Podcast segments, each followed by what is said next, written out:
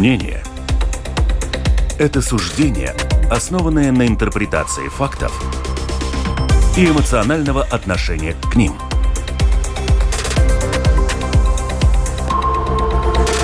Открытый разговор с Ольгой Князевой на Латвийском радио 4.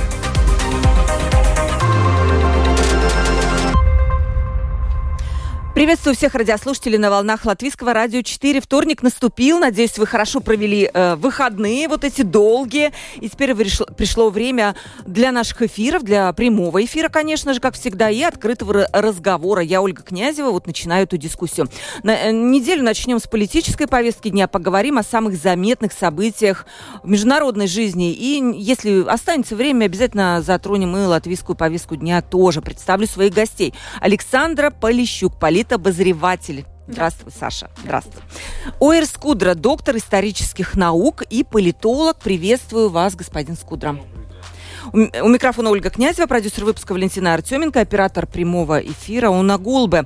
Дорогие радиослушатели, как всегда, ждем ваших вопросов по WhatsApp 28040424. Если есть что спросить или э, передать привет нашим гостям, тоже можете это легко сделать. Пишите одним словом, и также через портал lr4.lv кнопочка «Написать в студию». Ну что ж, начнем.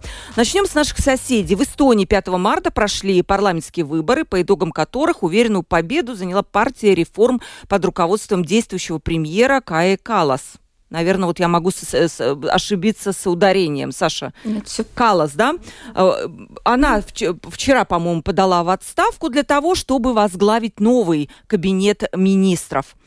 И тут же она объявила, собственно, о той цели, за что она, конечно, очень сильно критикуема сегодня оппозиционерами, что будет повышение налогового бремени, это налоговое бремя будет расти, потому что не хватает денег на оборону, и она также сказала, что бюджет страны находится, ну вот так дословно в плохом состоянии, хотя мы всегда в Латвии считаем, что в Эстонии это все хорошо.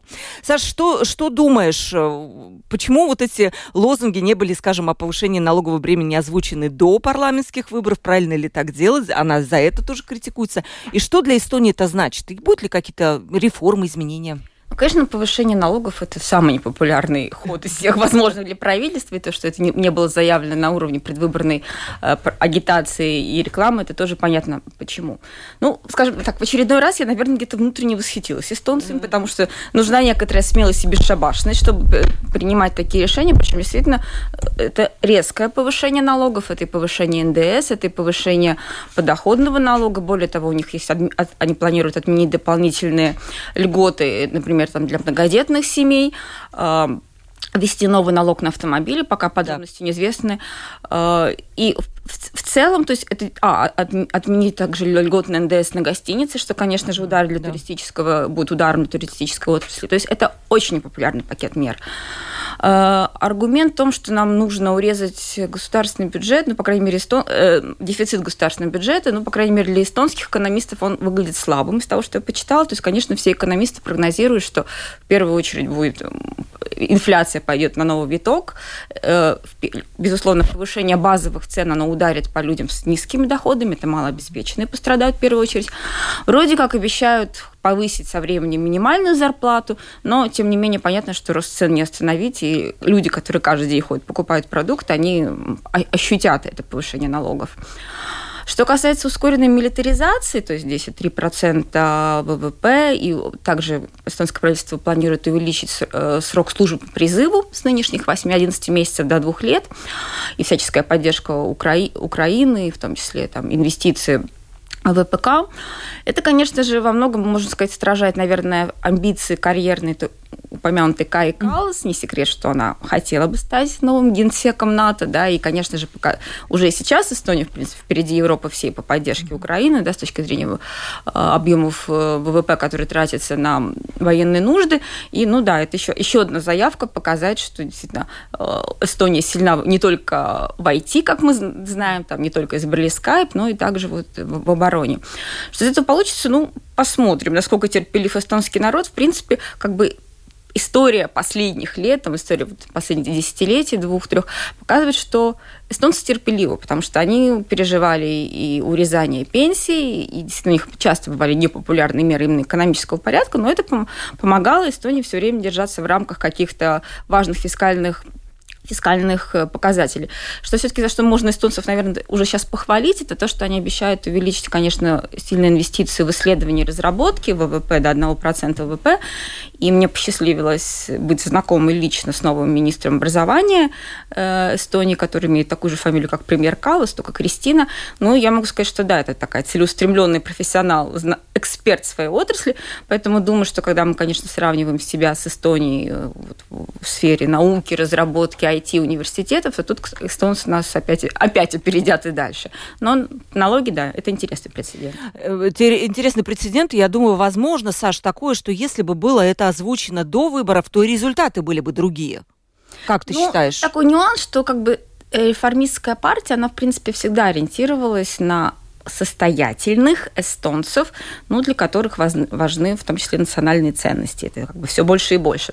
И, кстати, эта реформа, как уже опять же почитали экономисты, для людей с высокими и очень высоким уровнем дохода, она будет менее болезненной, да, чем для тех, у кого низкие доходы. А те, у кого низкие доходы, они традиционно голосуют в Эстонии за другие партии.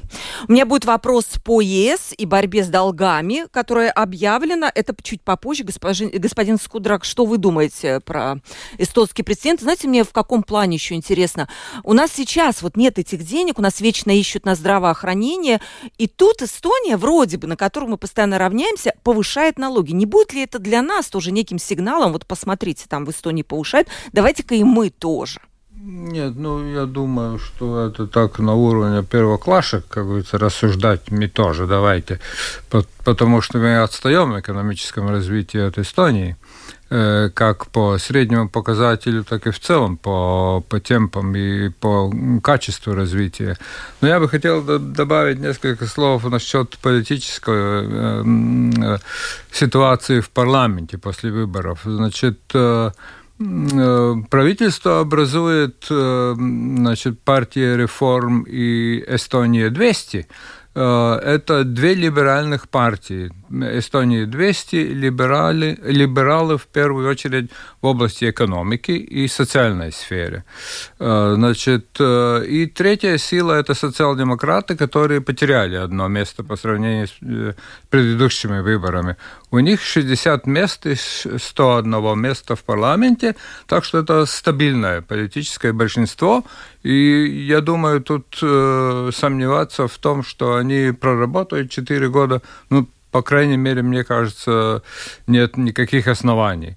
Э, что касается проигравшей стороны, то тут надо отметить, э, что опять э, отличает нас от эстонцев – Значит, националисты, правые популисты ЭКРЕ, значит, консервативная народная партия Эстонии проиграла два места, и, значит, партия Центра проиграла аж 10 мест, которую эксперты называют популистской партией, но э, тут важно отметить, что она является прямой наследницей Эстонского народного фронта. Так что вот эти идеи националистов и популистов э, потерпели серьезное э, поражение в Эстонии, чего не случилось в Латвии, как свидетельствует состав нашего правительства. Э, и, и, в первую очередь, правда, парламента, а не правительства. Спасибо большое. Саша, насчет э, Европейского Союза, насколько я вижу, сейчас идет такая по двум направлениям эм, история вся. Первое, это объявили уже о том, что надо бороться с долгами растущими, и что они должны быть все-таки зафиксированы на уровне менее 60% от ВВП, что, по-моему, практически там ну, у всех больше. И второе, вторая такая, может быть, цель, да, это борьба с обходом санкций. Вот насколько это сейчас решительно Европа готова с этим бороться? Ну, Европа Европа застряла в состоянии стагфляции, то есть это когда в экономике стагнация, но при этом идет инфляция, рост цен, что, конечно же, не нравится ни жителям, да и бизнес тоже страдает. На это накладывается энергетический кризис, на это накладывается война и необходимость значит, поддерживать Украину, принимать беженцев, вкладываться в оборонные нужды, да, и, безусловно, ну, как бы у Евросоюза связаны руки, да, количество инструментов, то есть нельзя допустить каких-то социальных взрывов, потому что мы видим, например, в той же Франции, там попытки поднять пенсионный возраст, все, люди просто парализуют экономику, ничего не работает, все на улицах, да, то есть сомневаюсь, что какие-то другие страны Европы хотят этого повторить, повторить такой опыт, да, но в то же время все-таки какие-то фискальные рамки есть, и, по крайней мере, все последние заявления Еврокомиссии, они звучали, скажем так, они еще не звучат как решение, но они уже звучат как угрозы, что так или иначе надо вспоминать про мастритские критерии, нужно вспоминать про стабильность евро, и нужно, э, окей, была пандемия, кризис, когда многим разрешили делать боль, многим правительствам разрешили делать больше, чем обычно, там, в том числе какие-то меры поддержки населения, общества, предпринимателей, но сейчас пришло время потихонечку собираться обратно. При этом еще не будем забывать, что в Евросоюзе есть еще такой важный вектор, как зеленая экономика, курс, который задан, и который тоже нужно соблюдать. И, например, в условиях энергетического кризиса его соблюдать все сложнее и сложнее, там отказываются от тех же угольных электростанций. Э, поэтому это очень тяжелая задачка, это сложный пазл. И еще один момент, опять же, не будем забывать, что скоро выборы в Европарламент, поэтому так или иначе кандидатам в евродепутаты нужно будет обещать что-то хорошее своим, не повышение налогов да, своим избирателям, а что-то приятное и полезное. Но мне все-таки кажется, что как бы Евросоюз в целом, как вот большая организация, она выплывет из этого потока, потому что э, есть евробюджет, там большие возможности, можно перекидывать деньги из одних программ в другую. Гораздо сложнее это делать на уровне национального правительства, потому что нужно не только хорошо уметь считать математику, нужно уметь еще общаться с народом, который близок и, и который как раз, если что, пойдет громить улицы. Так что в целом, да, конечно же, правительства как стран Балтии, так Латвии и Эстонии не могут рассчитывать, что Евросоюз будет им одаривать дополнительными деньгами, еврофондами. Более того, опять же, что касается тех же еврофондов, мы знаем, что Евросоюз все больше отказывается от политики грантов, когда выдавались бесплатные деньги на большой срок, и это все чаще кредиты, что также, например, важно в контексте предстоящей реновации многоквартирных домов, которые так или иначе нас всех ждет, хоть как-то Латвию немало говорят, а те же эстонцы, например, очень волнуются, как это будет. Да, Поэтому... я, я могу потом да. чуть-чуть попозже рассказать об этом. Это очень важная вещь, которая принята была пока, по-моему, декларативно, но, по крайней мере, она Поэтому, да, ждет. опять же, закругляясь к эстонцам, в принципе, как бы они идут вроде как с вектором с Евросоюза. То есть они все-таки вспоминают, что нужно держать какие-то фискальные рамки, а уж как они это делают, ну это да, это их решение. Господин Скудра, что по этому поводу думаете? Европа, курс Европы, насколько он, да, изменился, возможно, вот, может быть, дополнить Сашу. И про Францию у меня еще тоже будет вопрос, да, пенсионная реформа, Саша, про которую ты сказала, она вызвала просто страшное недовольство, сколько продолжаются эти забастовки. У нас господин Каринч тоже сказал, что нам нужно будет повышать пенсионный возраст. И на самом деле, вы как историк наверняка прекрасно это знаете про то, что э, еще, в, по-моему, в 19 веке, в 1880 году Оттон Фор Бисмарк придумал эту систему пенсионную, которая сегодня фактически не работает, но никто не хочет признавать о том, что нам эта система больше не поможет. Ну, насчет, э, начну с, э, с последнего вопроса насчет пенсии. Значит, э, э, во Франции это, конечно, социальная и э, экономическая необходимость. В том плане, что у них тоже, несмотря на очень обширную иммиграцию, которая там тоже многих волнует, особенно на правом фланге, там Мари Ле Пен и все остальные, значит, э, э, предприниматели заинтересованы в этой пенсионной реформе, несомненно, Э, естественно, ну, пока что, мне кажется, дело пошло на убыль, что касается протестов. Э, и пенсионная реформа, по всей видимости, состоится. Там теперь все зависит от э, судебных инстанций Франции, как они решат. Правильно, неправильно, там соответствует, не соответствует. Ну, я думаю, скорее всего, они как-то поддержат эту реформу насчет ухода на пенсию по возрасту. Значит, повышение возраста. Тут что, я добавлю с 62 до 64 лет, чтобы да, нашим слушателям было понятно. Да? От, а, значит, ниже ухода на пенсию во многих других да. странах Евросоюза, в том числе в Латвии. Значит, э, ну, э, что касается Латвии, то господин Каринч, он, конечно, э, просто глядя в далекое будущее об этом говорил. Я думаю, что этот вопрос, если и станет, то после выборов в Европарламент, но не, никак не раньше. Эм, поэтому, значит, э, ну, это, э, по всей видимости, э, в его каких-то политических интересах было это сказать именно сейчас. Что касается Евросоюза в целом, то мне представляется, что визит фон дер Лейен и Макрона в Китай показал, что, конечно, в Евросоюзе, в первую очередь, это, естественно, юг, Испания, Италия, Греция, Португалия. И, и Португалия и Франция, а, Франция хочет стать там лидером, Э, значит, э, э, они заинтересованы в том, чтобы Евросоюз экономически не в каких других отраслях, а экономически играл бы как бы роль третьего центра мира наряду с США, Китаем. И, и поэтому вот этот визит, и поэтому Макрон заключил там многие сделки, которые Э, подписал э, договора, которые послужат, э, на его взгляд, экономическим отношениям Китая и Евросоюза и Франции. Американцев это, конечно, не очень устраивает, особенно в связи с тем, что произошло на, на, на прошлой неделе вокруг Тайваня. Э, так что... Э, ну, Вы имеете в виду посмотрим. вот эти э, симуляция полетов? Ну, крупномасштабные военные маневры. Маневры, Китая. да, так назовем, да. Китая вокруг Тайваня и с присутствием американских, американских военных кораблей, и, и не только в этом регионе. Так что я думаю, что Евросоюз, естественно, Э, в лице Макрона и, я думаю, тоже в лице господина Шольца заинтересован э, по возможности скорейшем завершении войны между Россией и Украиной. Э, конечно, Украина будет поддерживаться, но заинтересованность в начале каких-то мирных переговорах, э, хотя без окулисных, она имеет место. Э, и она в первую очередь вызвана, на мой взгляд, состоянием экономики Евросоюза.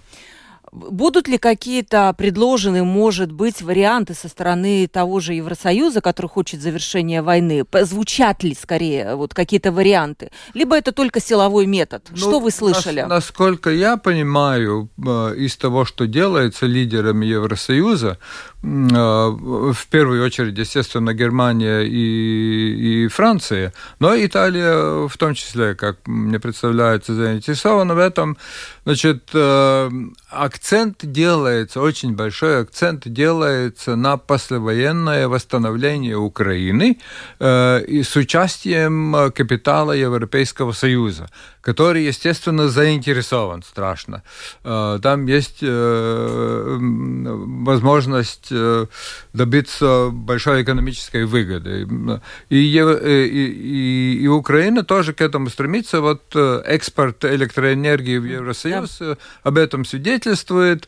И Евросоюз старается в первую очередь, э, на мой взгляд, за кулисными предложениями, э, по, по, хотя основные цифры уже названы во многом, значит, о масштабах и возможностях этого восстановления послевоенного, значит, повлиять на Украину. Э, не, э, военные поставки продолжаются, но основной акцент делается на послевоенное восстановление, как на, э, ну, скажем, грубо, приманку господину Зеленскому вступить в переговоры. Да. Саш, визит, про визит как раз, э, я думаю, что для тебя тоже он показался важным таким событием. И вот этот момент все-таки интересно, то, что США недовольны вот этим, вот этим моментом.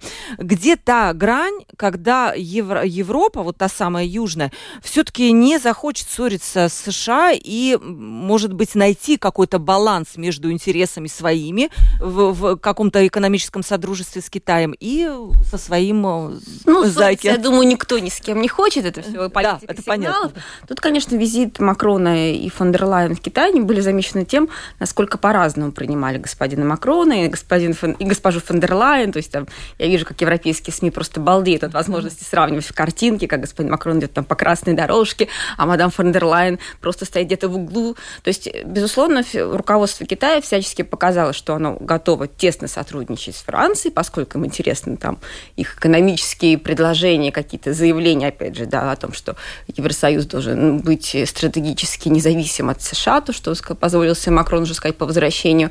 И при этом же Китай ну, послал такую метку тому же Евросоюза, что вот эта политика критиканства, осуждения Китая, за там, какая-то экономическая блокада, что Китаю это не нравится. И, в принципе, как бы, что Китай, так же, как в свое время Россия, пытается разделять и общаться не только с, вот, со всеми Евросоюзом вместе, но и с конкретными странами, да, с которыми у них общаться там, получается лучше и больше экономических интересов.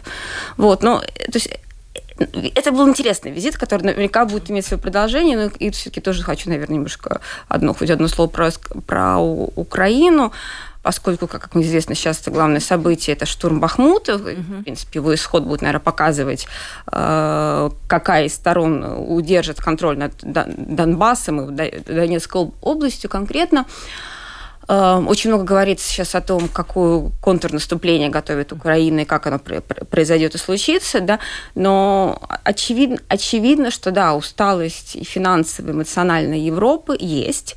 Вот. Э, Настроение, Едва... Саш, есть тоже какие-то настроения, может ну, быть? Об этом уже и об этом много пишется, и не только как бы на уровне политических заявлений, но каких-то академ... академические работы, да, о том, что условно, как долго еще Европа может продолжать финансово там поддерживать Украину, или не, не пора ли искать какие-то там точки для перемирия. Но, скорее всего, до лета точно никаких переговоров не будет, ну, потому что нужно позволить сейчас Украине, да, оказав ей максимальную поддержку, произвести это контрнаступление, мне кажется, по тем, по крайней мере, заявлениям, статьям, что я читала в европейской прессе, что надежда на то, что это контрнаступление будет каким-то мега удачным, или, что, скажем так, оно будет удачным в длинной стратегической перспективе, в Европе нет, да, то есть оно может быть удачным в начале. Просто но... А, а какой-то территориальный отбор каких-то территорий, но не... не ну, безусловно, Украина да. должна попробовать, mm-hmm. начнем с этого, и Запад должен ее поддерживать. Тут, мне кажется, сомнений нет, но если вдруг станет понятно, что не получается, то Европа должна выкатить какой-то план «Б»,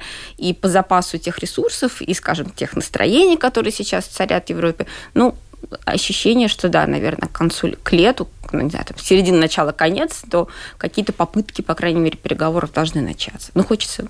Да, как вам кажется, вот эти утекшие, утекшие, утекшие документы, э, те самые американские, как их правильно назвать, даже которые гуляют по сети, сейчас все порталы об этом говорят, не поми Э, коротко скажу, что там, по-моему, размещены какие-то стратегические направления по контрудару Украины. Это один, одна часть, какие-то базы размещены. И что якобы все это уплыло в сеть, и НАТО уже подтвердило, что документы подлинны. Свен Скудра, не помешает ли это наступлению Украины? И как к этим документам стоит относиться? Но эти документы отчасти, они э, соответствуют действительности. Если судить по американским и натовским заявлениям, а, а часть э, была переделана кем-то, э, или и часть, по всей видимости, это просто липовые какие-то бумажки, Э, значит, э, ну, в, в моем представлении там объяснений, конечно, можно придумать несколько, но э, в такой, как говорится, чистый шпионаж я не верю.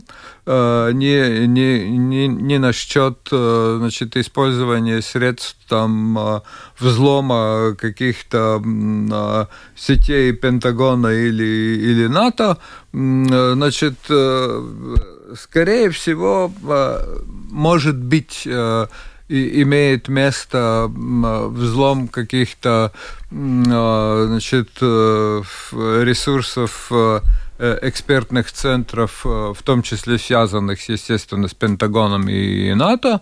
Э, но мне представляется, что, значит, это все может иметь, поскольку, значит, уплыли-то документы где-то в первой декаде марта, а шум начинается в середине апреля, то, то мне представляется, что, значит, с одной стороны, это якобы как бы предупреждение Украине а, не спешить, э, не, не, не допустить ошибок и, и т.д.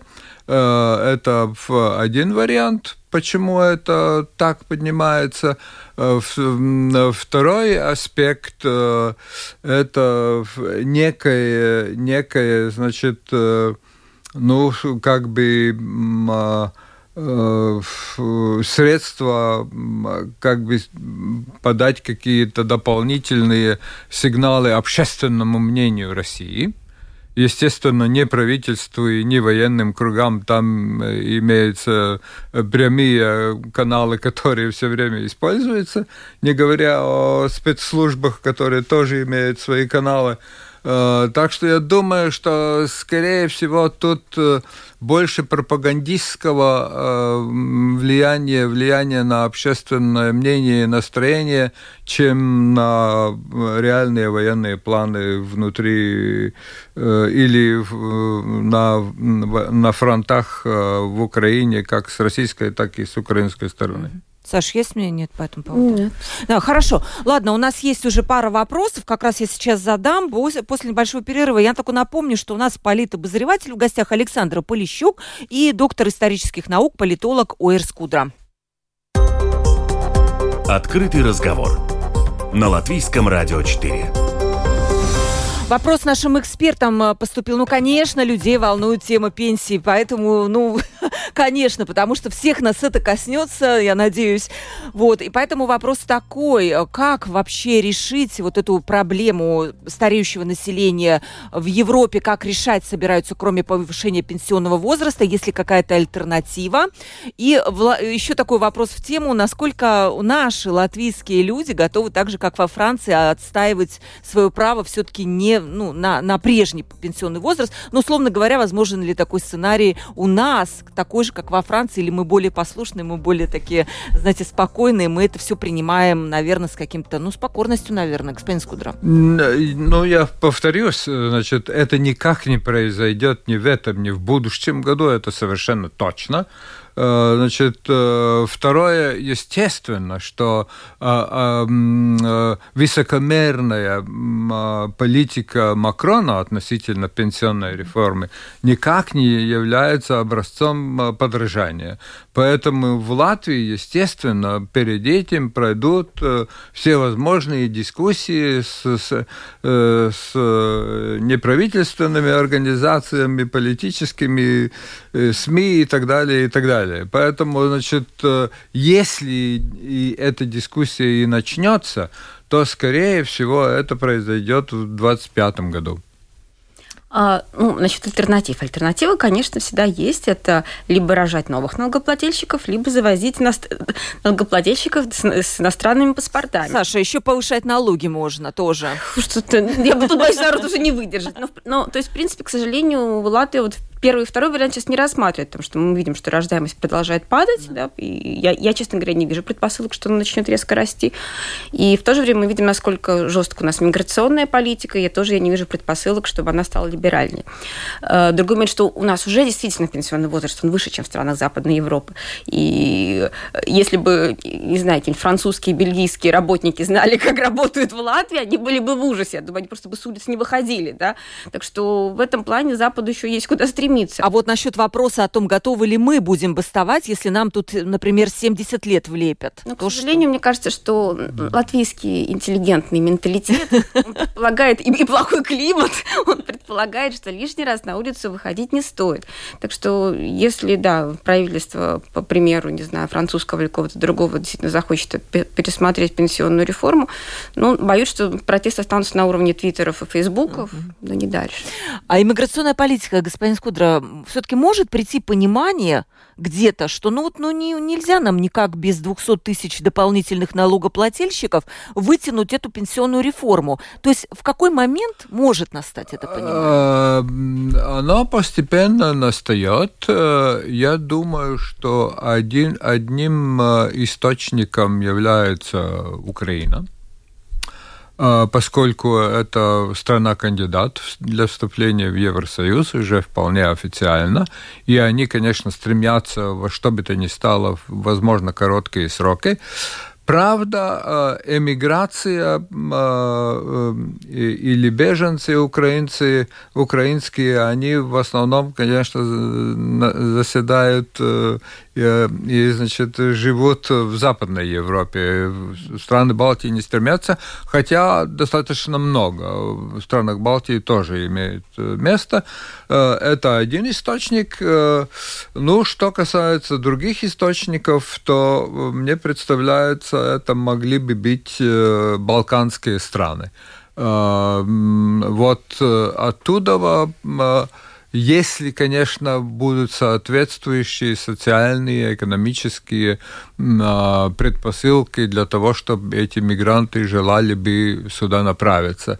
И еще один источник, о котором не говорят, на который имеет место, это, значит, жители стран Центральной Азии и Кавказа, особенно Центральной Азии, я полагаю, что, значит, ну, не, не на постоянное жительство, а вот на значит, временное э, пребывание в Латвии в качестве рабочей силы. Э, такой сценарий, э, он имеет место, правда, контролируемый в небольших масштабах.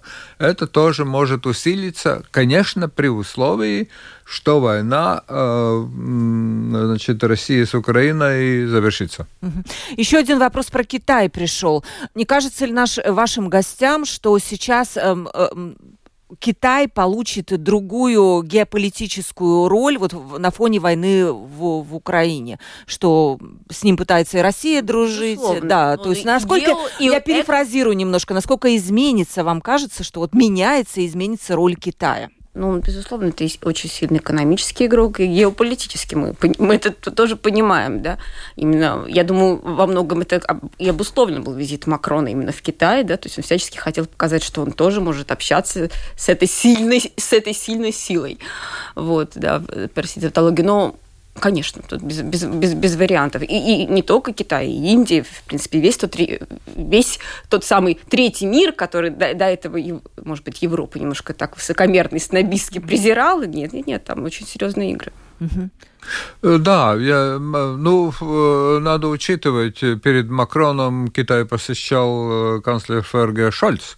Значит, тоже заключались договора Э, так что, значит, э, в этом плане, э, и что касается моего тезиса о том, что Евросоюз питается экономическими какими-то предпосылками влиять на Украину, значит, я прочел с некоторым удивлением, что две крупных страховых компании ФРГ по-прежнему готовы страховать газопровод Nord Stream 1 после того, как там будут проведены э, значит, э, исправительные ремонтные работы после того, что там случилось. Э, значит, что, по мнению экспертов, скорее всего свидетельствует о том, что это как бы такая очень отдаленная, очень отдаленный намек на то, что вот э, Россия, давайте значит, решать вопрос э, с Украиной,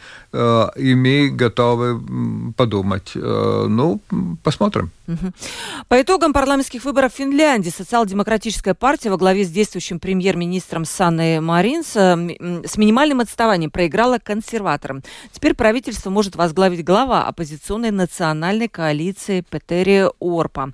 И вот э, на этих выборах решающими стали тоже вопросы экономики все-таки. Все-таки экономика и долги государства. Но при этом, скажем, вступление в НАТО. Финляндия уже заявила о том, что даже летом, по-моему, что вроде бы на саммите в Литве Финляндия уже может вступить в НАТО. И уже Эти, они уже. Они... 4 апреля. Уже. Уже, Уже, но там нет какого-то еще окончательного, нет, прямо окончательного. Четвертое, да, ну тем более, да, вступление в НАТО уже состоялось. Э, во-первых, э, расстановка сил с, с российской границей поменялась. Тут теперь э, страны НАТО стали ближе, наверное, больше российских, больше границ с Россией.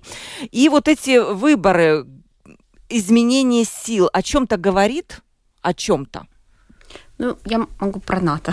Да. начать, начать про НАТО, да, то есть, конечно же, как бы НАТО действительно позиционирует вступление, вступление в Финляндии в НАТО как очередной провал России, поскольку мы, мы знаем, что тот же Путин много раз говорил, что не нужно расширяться до наших границ, но, тем не менее, спасибо, 24 февраля это случилось. И ну, в принципе, как бы с, с точки зрения стабильности региона, э, ну, трудно сейчас, по крайней мере, предположить, что там будет какой-то военный конфликт, потому что исторически после Октябрьской революции да, все войны и военные инциденты между Россией и Финляндией, они касались вопроса границы. И сейчас Россия, ну, в принципе, довольна границей с Финляндией, да, и там нет никаких амбиций расширяться дальше. Но, возможно, допустим, какие-то обострения, наверное, могут произойти, если, скажем, Финляндия вместе с Эстонией начнут как-то перекрывать Финский залив, и это усложнит создать риски для снабжения Калининграда, но пока это все-таки какой-то такие гипотетический сценарий. Так что вступление Фин, Фин, Финля, Финляндии в НАТО, ну да, конечно, это, в принципе, еще одно из, из последствий нападения России на Украину, очень логическое последствие, да, но ожидать, что там сразу начнется, начнут подвозить э, пушки с обоих сторон, я думаю, пока не надо. Так, получается смешно, что Путин, по сути, боялся вот этого расширения НАТО и Украина, да, ну как выдвигал как один из ультиматумов, я уж не знаю, какая там была серьезная, истинная цель там у Путина в голове, но, по сути, озвучивал он именно эту, да, расширение. И тут он добился прямо противоположного эффекта, когда НАТО прям стремительно расширяется. Я... Стратегия оказалась не сильной стороной, да? Тут. Да, как вам кажется, господин Скудра? Не получилось это парадоксом, по сути, таким, да? Ну, нет, э, я думаю, что, конечно, ну, ну, во-первых, э, что касается нападения на Украину, то естественно, что это э, стратегическая ошибка в первую очередь разведывательных и военных служб России, а, которые а, совершенно э, не владели ситуацией, какова она на Украине во всех отношениях. А, что касается Финляндии, то мне представляется, что значит, разговоры о том, что Финляндия может э, пожелать э, вступать э, в НАТО, они имели место и раньше правда, не были очень популярны среди населения, чего вот э, Путин с войной на Украине добился уж совершенно точно. Там убедительное большинство высказывается, ну, примерно 60-70% за вступление НАТО, что 4 апреля и случилось. Что касается ситуации после выборов и, и, и будущего правительства, то, естественно, тут насчет НАТО никаких сомнений, все тут продолжается, и значит, приобретается новое вооружение, в, в том числе военно-воздушные силы перевооружаются и т.д. и т.д. А, но что касается создания правительства, это будет очень болезненный, на мой взгляд, довольно длительный процесс, в отличие от Эстонии, поскольку такого, такой убедительной победы нет, а, и, и вопрос заключается в том, а, партия национальной коалиции, которая выиграла дополнительно 10 мест имеет 48 мандатов, а, а, Значит, э, Петер Йорпо, лидер этой э, партии, получит, естественно, мандат создания правительства. Но тут э, встает вопрос, включая социал-демократов Санны Марин или не включая. То есть или явно резкое э, правое, правопопулистское правительство в Финляндии, э, или же все-таки такое более центристское правительство, которое будет включать в, в, в качестве, естественно, младшего партнера Санну Марин, э, который имеет 43 мандата, значит, на всего 5 меньше, чем у, значит, Петера Орпа. А, вот э, этот выбор, э, он, конечно, имеет для, для финнов в первую очередь для внутренней политики Финляндии э, большое значение. Я полагаю, что переговоры будут идти трудно и довольно долго, что касается Санны Марин, много сейчас комментариев насчет того, что она должна была бы как бы сменить э, Шарла Мишеля, бельгийского, э, на посту председателя Совета Евросоюза, стать ее президентом ну, это может произойти, естественно, после выборов в Европарламент э, в будущем году. Так что посмотрим. Давайте затронем чуть-чуть, вот пара у меня новостей есть по Латвии, все-таки на прошлой неделе они тоже были, знаете, вот мы как раз про войну говорили, я подумала, НАТО, он вызвал обратный эффект, да, то, что Путин боялся расширения НАТО, и войну, и наоборот этот эффект как раз достигнут. И вот тут вот сегодня опрос интересный появился впервые. Русскоязычные Латвии считают ориентацию на Запад более желательной, чем на Восток. И вот СКДС привел этот вопрос. Людям задали вопрос, какими должны быть приоритетные направления построения международных отношений в Латвии. Ориентироваться ли на Запад, либо же на Восток, включая бывшие вот, республики СНГ. И в этом году, что нужно на Запад, выразило такое мнение 63% населения. В 2001 году замеры не производились, но, как указывает СКДС, ранее этот показатель никогда не достигал отметки в 50%, и что подчеркивается, что и русскоязычное население тоже стало идти в западную сторону. Наверное, это хорошо, то, что поскольку у нас вот русскоязычное население, оно несколько расколото было. Будут ли эти настроения усиливаться, как вам кажется, дорогие эксперты? Ну, я думаю, никому, ну, ладно, слово никому не буду использовать, но я думаю, что большинству русскоязычных Латвии ни до, ни после не хотелось, чтобы сюда пришел Путин. То есть, может быть, так думали в латышском твиттере, но да. это не так. Вот, то есть можно, наверное, опять же спорить, насколько там искренне были русскоязычные избиратели, потому что понятно, что вот уже в 2023 году сказать, что симпатизируешь Путину, Путину да, это, ну, как-то очень уж мы да, даже, там, не знаю, если какая-то твоя там внутренняя сущность и отмечает Новый год по московскому времени, то все равно сказать это человеку из, а, социологического агентства, это достаточно уже надо иметь определенную смелость и мужество. Вот. Но, конечно же, я, и, по крайней мере, мне очень хочется верить, что вот эти прозападные настроения среди русскоговорящего общества Латвии, оно будет усиливаться. Другой вопрос, насколько это будет, вот сейчас правильно сформулирую, насколько это будет коррелироваться с лояльностью, не, даже не с лояльностью, со своей, как бы сказать, внутренней близостью на конкретно с Латвией. Потому что, конечно же, если на, на, на фоне вот этой вот вроде как э, нашего душевного движения к всему западному, европейскому, мы будем видеть, как бабушек с российскими паспортами перекидывают через границу, да, то я пред, могу предположить, что та же самая там русскоязычная молодежь из Латвии, она предпочтет ногами переехать на этот Запад и в Европу, и уже свои европейские ценности, свои европейские идеалы реализовывать там, а не здесь, где, скажем, там с их бабушками и дедушками там обращаются именно так, как там планирует правительство. Здесь как раз я бы хотела заметить, что сегодня начались экзамены для этой категории граждан России, которые ранее были не гражданами или имели э, гражданство Латвии, но в как почему-то, почему-то в течение жизни поменяли это гражданство. И сегодня начались э, экзамены 11 апреля на сдачу латышского языка на категорию А2. И, конечно, это не самый главный вопрос главный вопрос, то, что сейчас, что с этими людьми делать, те, которые, во-первых, не заявились, а таких много, половина, и те, которые не сдадут язык, уже звучали в Твиттере, так просто об этом, по-моему, только и говорят, мнение о том, что вот либо этих людей выдворяют, депортацию слова избегают, либо все-таки с ними возиться и дальше пытаться их научить латышскому языку. Вот, Саша, наверное, ты мнение уже озвучила кое-какое свое, да, ну, видно было по твоему вот этому последнему. То есть все-таки ты считаешь неправильно правильно этих людей депортировать, выдворять, я как угодно. Я очень люблю доказательную медицину во всех смыслах, во всех сферах жизни. И вот я, например, не видела ни одного исследования, которое было, было бы произведено там, по заказу латвийского правительства, которое бы объясняло, почему все-таки так много неграждан в Латвии в свое время приняли российское гражданство. Что это был?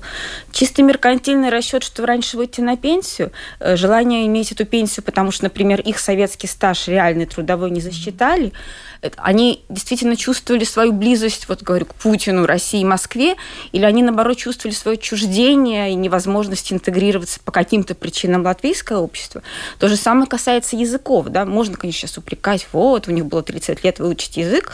Да, действительно, наверное, там была и доля лени, кто-то не хотел, кто-то думал, что авось э, пройдет.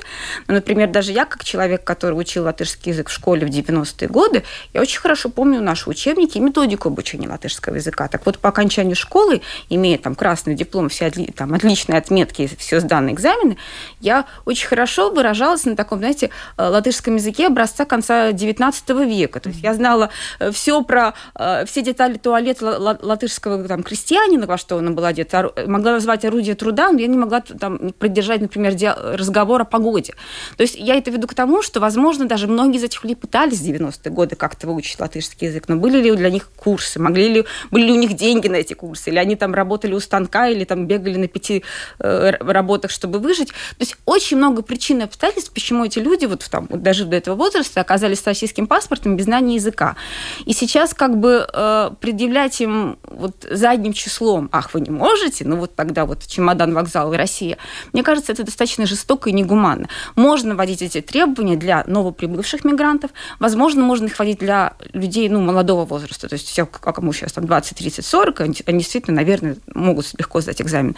Но, опять же, есть многочисленные исследования международные, которые подтверждают, что чем ты старше, тем сложнее тебе дается обучение, и тем меньше устойчивость к стрессам. То есть вот эти 60-70-летние бабушки, которые сегодня начали сдавать экзамен, ну, то есть я не вижу ни одного аргумента, почему они должны это делать. Да, спасибо, Саш, большое. Господин Скудра, вот когда э, есть такие мнения, то часто я в Твиттере слышу какой-то противоаргументы, мол, опять они нашли оправдание, чтобы не знать латышский язык. Все-таки, вот как, как ваше мнение?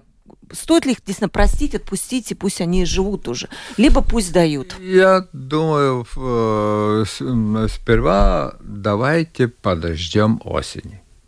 Значит, и там посмотрим, а, что будет происходить, как будет происходить и т.д. Значит, э, потом мы подождем второй возможности сдавать, э, поскольку она уже предвидится. Э, поскольку эта группа людей для всего населения Латвии просто незначительная, Э, я этому не придаю никакого э, значения, кроме как пропагандистски-политического и ничего больше. Э, естественно, на личном уровне для этих людей, которые ну, не знают этот язык, ну, я, я допускаю, что среди тех, которые должны учить латышский язык для того, чтобы его сдавать на этом примитивном уровне, абсолютное большинство людей люди моего возраста, ну, по крайней мере, 60 с чем-то. Э, значит, поскольку молодежь, э, как вы там говорили, до того она э, в своем большинстве уехала уже в Западную Европу, и поэтому смотрит и в вопросах в сторону Западной Европы, поскольку родственники знают, как они там хорошо живут. Большинство, ну, естественно, не все, но большинство. Поэтому я не придаю этому большого значения. Другое дело, если э, почему-то господин Росликов и, значит, э, господин э, значит, мэр города Резекна Барташевич, Барташевич как-то посчитают необходимым этим делом заняться в публичном пространстве. Ну, вряд ли они это будут делать. Правда, они там выставили в парламенте лозунг «нет депортации». О которой, конечно, никто всерьез пока что не говорит. Так что я думаю, давайте успокоимся, подождем осени и конца года. Да, действительно, давайте успокоимся. Нам уже пишут, а, а те самые, наверное, люди, которым вот надо это сдавать, мы очень много об этом говорим. Дождемся осени, я надеюсь, все будет нормально. Все-таки еще раз призову, что не надо прятаться. Я просто знаю, что половина людей даже не, не подписались на сдачу экзамена. Пожалуйста, проблема это сама собой не рассосется. Если вам нужно это сдавать, обязательно запишитесь на э, сдачу экзамена на А2. Уровень очень простой, и я думаю, там не будет никаких проблем. Спасибо большое, уважаемые мои гости. Было очень интересно. Александра Полищук, политобозреватель, сегодня была у нас в гостях. Саша, спасибо, спасибо большое. Спасибо вам. Ойра Скудра, доктор исторических наук, политолог. Спасибо вам огромное за взвешенную спасибо позицию да, по всем вопросам. Саша тоже вообще очень взвешенная позиция, поэтому я благодарю своих гостей. Мне было лично очень интересно. У микрофона была Ольга Князева, продюсер выпуска Валентина Артеменко и оператор прямого эфира Уна Гулбы. Завтра в 12.10 встретимся вновь, и у нас будет новый открытый разговор.